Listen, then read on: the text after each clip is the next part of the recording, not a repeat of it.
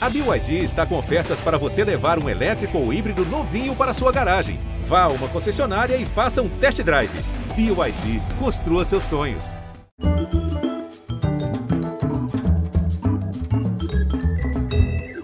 Boa noite, muito bem-vindos. Hoje nós vamos conversar com meio século de história do Brasil. Mais de meio século. Nosso convidado esteve próximo, ou dentro mesmo, de todos os principais eventos da segunda metade do século XX. Na campanha O Petróleo é Nosso, na Era Vargas, lá estava ele, garoto, mas lá estava ele, engajado. Foi um dos primeiros intelectuais perseguidos pelo regime de 64, exilou-se, correu o mundo para, em maio de 68, estar aonde? Em Paris, como professor, bem no meio da revolta estudantil. De volta ao Brasil, lutou pela redemocratização como intelectual e como político, e foi quando tudo se acelerou. Depois de ter papel de destaque na Constituinte de 88, foi o ministro da Fazenda que, em 94, venceu a inflação que parecia invencível. Um feito que o projetou à presidência da República, com vitória confortável no primeiro turno. No poder, conseguiu passar a emenda da reeleição e foi o primeiro a se valer dela. No meio de seu segundo mandato, o século XX acabou. Quer mais? Tem mais. Tem muito mais no livro de memórias assinado por ele, que está sendo lançado agora, quando completa 90 anos de vida. Tem também um filme sobre sua história, dirigido pelo craque do documentário Belisário Franca. Os dois conversam com a gente hoje, mas os mais velhos têm precedência. Presidente Fernando Henrique Cardoso. Não é uma boa precedência, não. Ah. Eu preferia ser mais jovem. Mas, enfim, o que eu posso fazer? Nada, né? Tentar viver. Sempre um prazer tê-lo no programa, presidente. É o meu também. Muito obrigado, meu. Você faz 90 anos agora, dia 18 de junho, mais um livro para celebrar a data, um intelectual na política.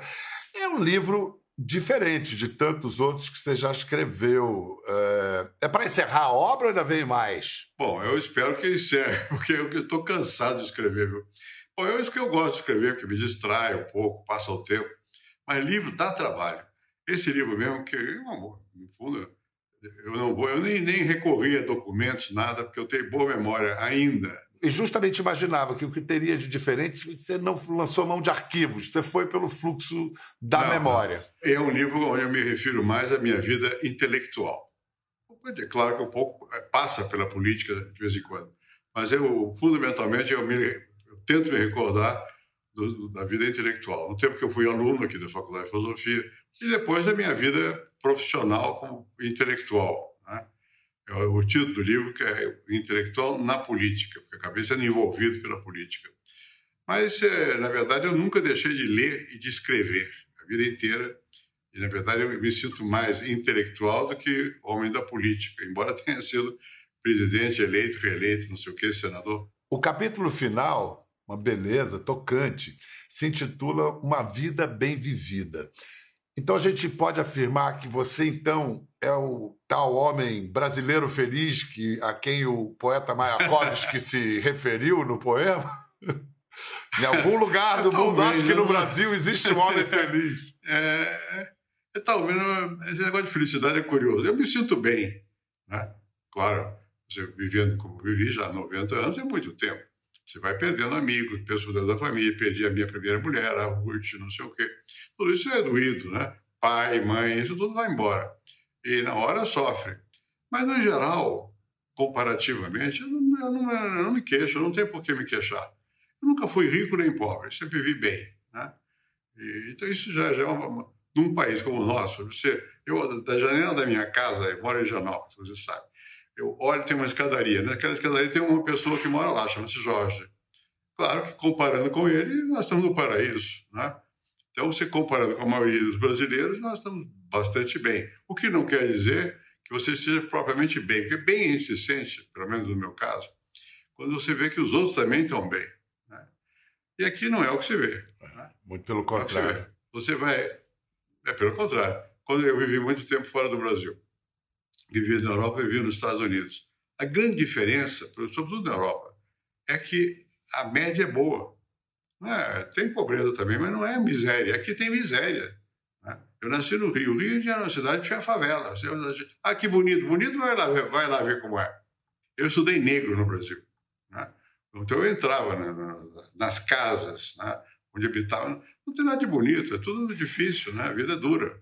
Aliás, no início do seu livro, conta com essa questão da negritude, que explica até porque o seu primeiro trabalho, ou pelo menos ajuda a entender porque o seu é. primeiro trabalho foi sobre negros, você narra uma cena que hoje soa chocante. Você, criança de classe média, como se relacionava com a empregada. Vou ler.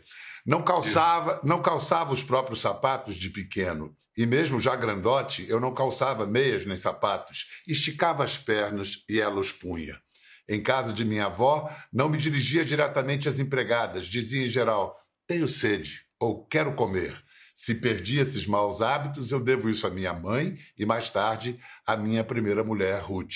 Se hoje não guardo esses costumes senhoriais, foi pela boa educação que delas recebi. Verdade. Eu não me dirigia às empregadas. Né? Eu falava, eu quero tal coisa. Está errado. Né? Bom, depois eu fui pouco a pouco por causa da minha mãe e do meu pai. Meu pai era muito democrata, meu pai era general, né? E advogado também. Mas ele era muito aberto, mas muito mesmo. E tinha uma empregada da minha. Meu bisavô nasceu, filho de uma escrava do meu bisavô, chamada Alzira, chamada Zizi. É, essa Alzira, eu conto aí no livro, é, é, essa Alzira comia na mesa conosco, na casa do meu pai, não na casa da minha avó. Minha avó era mais metida, era da geração dela, no século XIX, não sei o quê. Era mais autoritária também, né? Bom, é, isso na época, assim. comer, na mesma, comer a mesma mesa, aquilo, isso na época era realmente é. Boa. Era, era fora, fora de série. Excepcional. Fora de série, é. né? É. é. fora de série. Meu pai, e meu pai era, era assim. Você narra que aprendeu, aprendeu muito menino a não confiar em conversas telefônicas. Você diz, é em nossa casa havia um telefone de parede censurado pela polícia política do governo paulista. Aprendi, portanto, desde cedo que conversar pelo telefone quando os governos são autoritários e mesmo nas democracias é perigoso.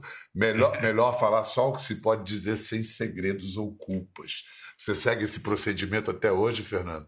Ah, isso é automático. Isso fica na gente, né? negócio de me... o telefone é melhor tomar cuidado. Polícia existe. É. Esse negócio de internet também, viu? Essa coisa de e-mail. Oh, ainda. Agora tem uma, tem uma vantagem. Eu não ligo nem você, porque nós vivemos em liberdade. É isso. Nós, nós não temos. Esse é, é. A, o grande eh, passaporte, quer dizer, esse regime democrático, você não sente medo. Medo existia na verdade. Quando existia regime aqui autoritário, mais tarde, né, com militares no poder, eu morava no Morumbi, numa casa burguesa tocava a campainha à noite, eu tinha medo, porque podiam prender a gente. Né? O arbítrio passa a ser a regra. Né? Eu sei bem o que é isso. Eu sei bem o que é isso. Você sabe. Meu pai, meu pai tinha uma, uma revista, programa de teatro que ele publicava, é. que ele editava, publicou uma, uma, uma crônica de um jornalista que fazia uma alegoria sobre a crise dos sete anos, isso era 1971.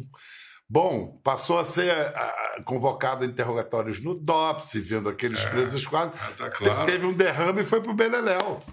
Então, era, eu, era sei, assim. eu sei bem disso. E vai fazer o quê?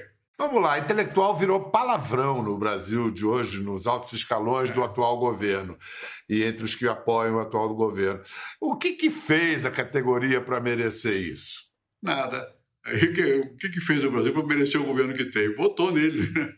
É, agora, é um governo, é um governo que não, não tem muito a ver com, com nada cultural, nada. nada, nada. Eu estou falando que eu não sei, mas é curioso, não conhecer. Eu nunca vi o Bolsonaro, nunca vi. Eu fui deputado, senador, deputado não, fui senador, fui ministro, fui presidente, nunca vi. Pessoalmente, ah, assim? Ele falava mal. Nunca vi, nunca vi. Não me lembro dele, pelo menos.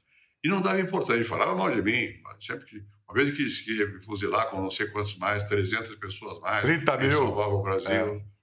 30 mil, não sei o quê, salvar o Brasil. Eu não ligava para isso, porque ele não existia. Erro meu, porque ele existe. Né? Opa! Ele conseguiu coexistir, foi presidente, foi eleito. E corre o risco de ser reeleito. Depende da capacidade que nós tenhamos de oferecer uma alternativa capaz de enfrentá-lo. Né? E, Enfim. Quero ouvi-lo sobre isso, eu, quero ouvi-lo sobre 2022. Eh, Uma coisa extraordinária no seu livro, a sua presença nos momentos cruciais da história. É, quem leu, meus amigos que leram, falou: é, parece um Forrest Gump. É, parece Forrest Gump perde, né? Belisário Franca, junte-se a nós. Opa! Se só resta falar, esse não é o problema para o presidente Fala. Fernando Henrique, né? Maneira, falar eu gosto. De maneira nenhuma, muito pelo contrário. É sempre um prazer vê-los, vê-lo conversando com os amigos e, e, e, a gente teve essa oportunidade aí no ano passado de promover esses encontros e foram verdadeira, verdadeiras masterclass, né? Porque as ideias fluíam, a história estava viva ali na nossa frente, era, era, foi fabuloso é, estar ali junto, vendo o debate de ideias e vendo fluir a história do Brasil nesses últimos pelo menos 60 anos, 70 anos ali na nossa frente. Imagina Boris Fausto e, e, e Boris Fausto e, e Fernando Henrique conversando. Você tem ali talvez 70 anos de relação de dois pensadores. É, Fernando Henrique e Bill Clinton, Fernando Henrique e Alan Turner, é, mestre e aluno, mas que hoje já, já são mestres e mestre e mestre. Então, esses diálogos foram, foram importantes para o dispositivo. Essa ideia de diálogos, inclusive, alguém já tinha tido lá na Grécia Antiga, né? De pensar através de diálogos. Mas eu interrompi o senhor presidente. Você ia dizer alguma coisa? Não, não, é o que eu, geralmente eu digo é bobagem. Não eu não me lembro, eu, já não, eu, eu esqueço logo, vamos lá. Quando é que a gente vai ver o filme? A previsão é o lançamento em, no primeiro semestre de 22, né? A ah. gente ainda está a gente ainda está terminando, ainda faltam alguns filmagens adicionais o ano de 22, que se anuncia muito tranquilo, para não dizer o contrário. Mas vem cá, para chegar a esses 18 interlocutores, esses 18 do Forte aí, como é que você fez esse corte? Junto com o Fernando Henrique? Sim, é, foi, foi o tempo todo uma conversa tripartite, presidente Fernando Henrique, Bia Cardoso ajudou bastante também nessa, nessa costura, né? E, e, óbvio que já com a nossa pesquisa a gente foi, olha, quem é bom para falar disso aqui, né? Vamos falar, por exemplo, é. constituinte, né? Constituinte para mim, inclusive, foi uma revelação quando a gente se debruçou sobre o que foi a épica de fazer aquela aquela constituinte. Eu acho que tem um filme à parte para ser feito sobre a constituinte. É, é, foi fantástico você entender o que aconteceu naquela constituinte e aí o presidente sugeriu vamos chamar o Nelson Jobim porque foram parceiros né, é, naquele momento. Então, essa conversa ela é sensacional. Óbvio que esse assunto também circulou por outros convidados, e essa também é um dispositivo, né? os assuntos circulam entre os convidados. Presidente, pensaram em convidar o Lula? Não, eu, eu não teria nenhuma objeção a convidar o Lula. Não. Eu conheci o Lula bastante bem no tempo que ele era líder sindical. Né? E, eu, eu, eu levei o Lula a falar com o Ulisses Guimarães uma vez conheci bastante eu não tenho reserva com, Lula, com relação ao Lula, não.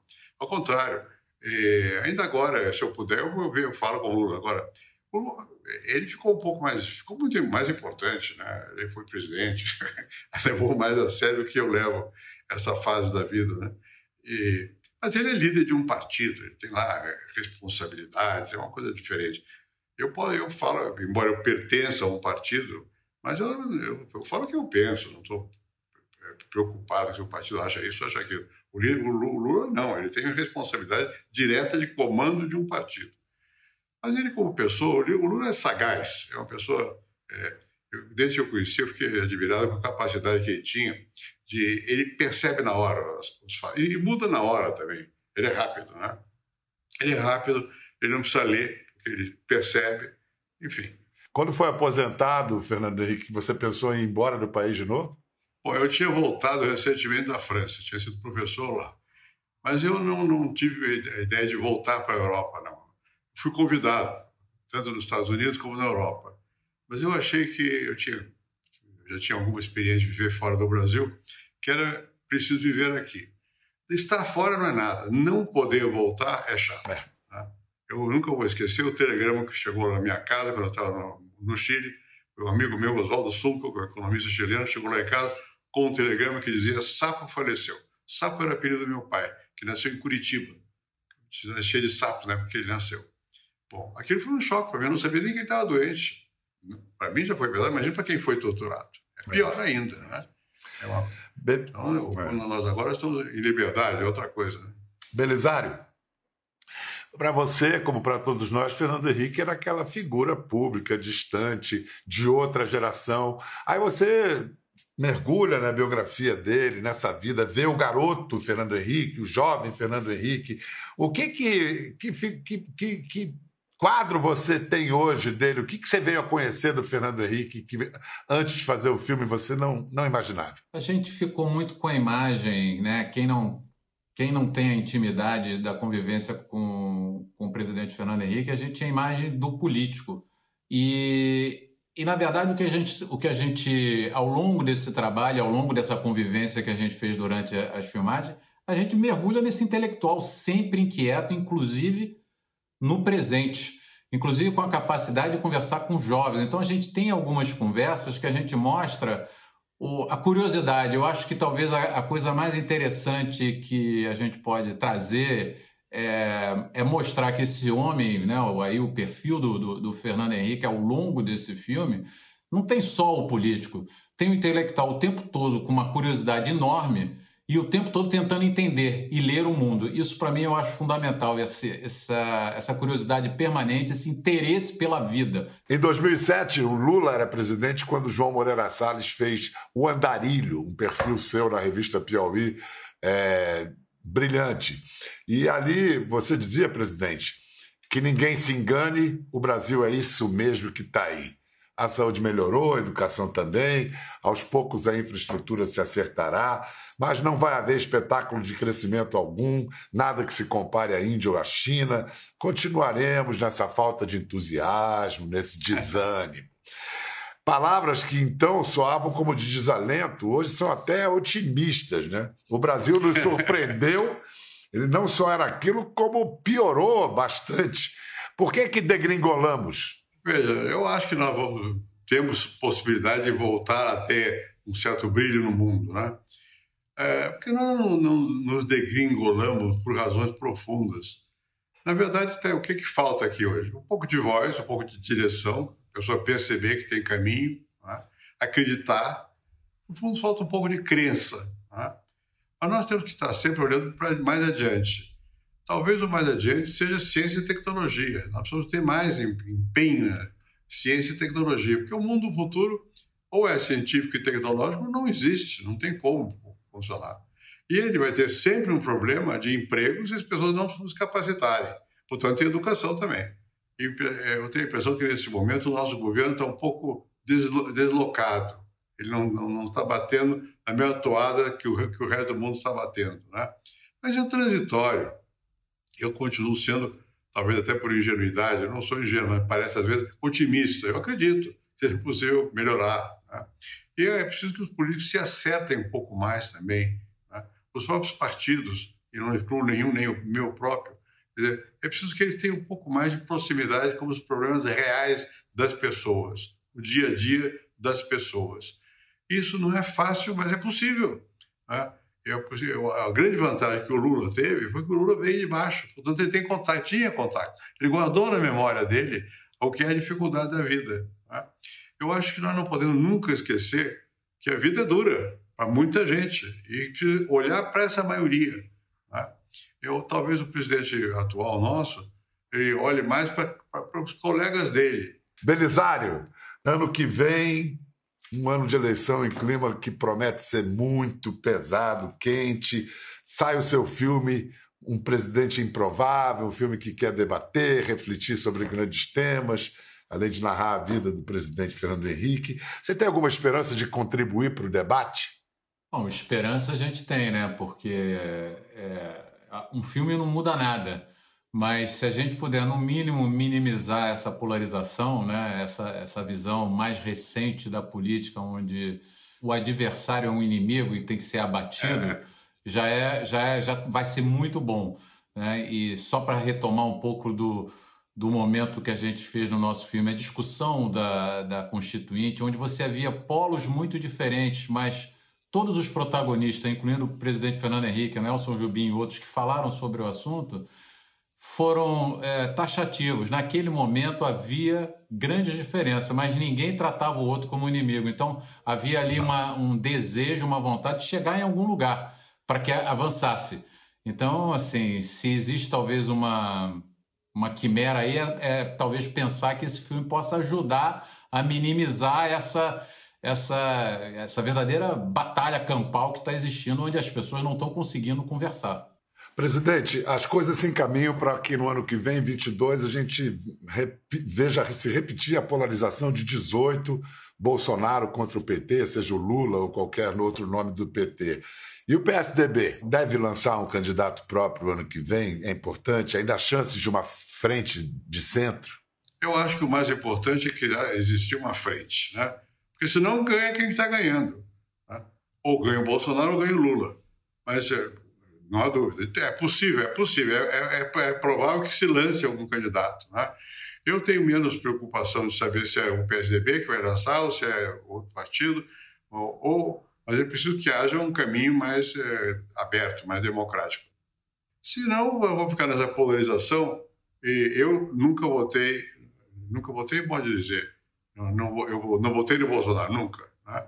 E Dessa vez eu, te, eu quero que poder votar com tranquilidade. Mas se eu não puder votar com tranquilidade, eu vou fazer uma escolha. De Sofia, é difícil. Né? Mas eu vou ter que fazer, porque nós sabemos o que significa o Bolsonaro. Né? E o Lula, não, pelo menos, ele não é assim, é democrata. Né? Pelo menos ele respeita as instituições. Né?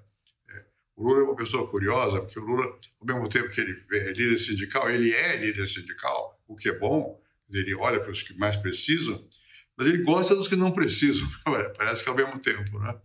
Então ele faz uma ponte aí. É, em certas circunstâncias é melhor ter a ponte que ter alguém que derrube ponte. É isso. Presidente Fernando Henrique Cardoso, muito obrigado pela conversa. Belisário Franco, muito obrigado. Sucesso com o filme O Presidente Improvável. Sucesso com o livro Um Intelectual na Política, presidente. E permite fazer o spoiler, ler o último parágrafo do livro? Pode ler. Eu acho que não estraga. Acho, acho, que não estraga a história, não. Detesto os fanáticos com. Bom, na verdade, o parágrafo começa dizendo o seguinte: a última frase de Norberto Bobbio em sua autobiografia é: Detesto os fanáticos com toda a minha alma. Eu poderia subscrevê-la, mas a minha frase de conclusão seria: Detesto quem usa força para obter o que deseja. São Paulo, março de 2021 Fernando Henrique Cardoso. Gostou da conversa? No Globoplay você pode acompanhar e também ver as imagens de tudo que rolou. Até lá!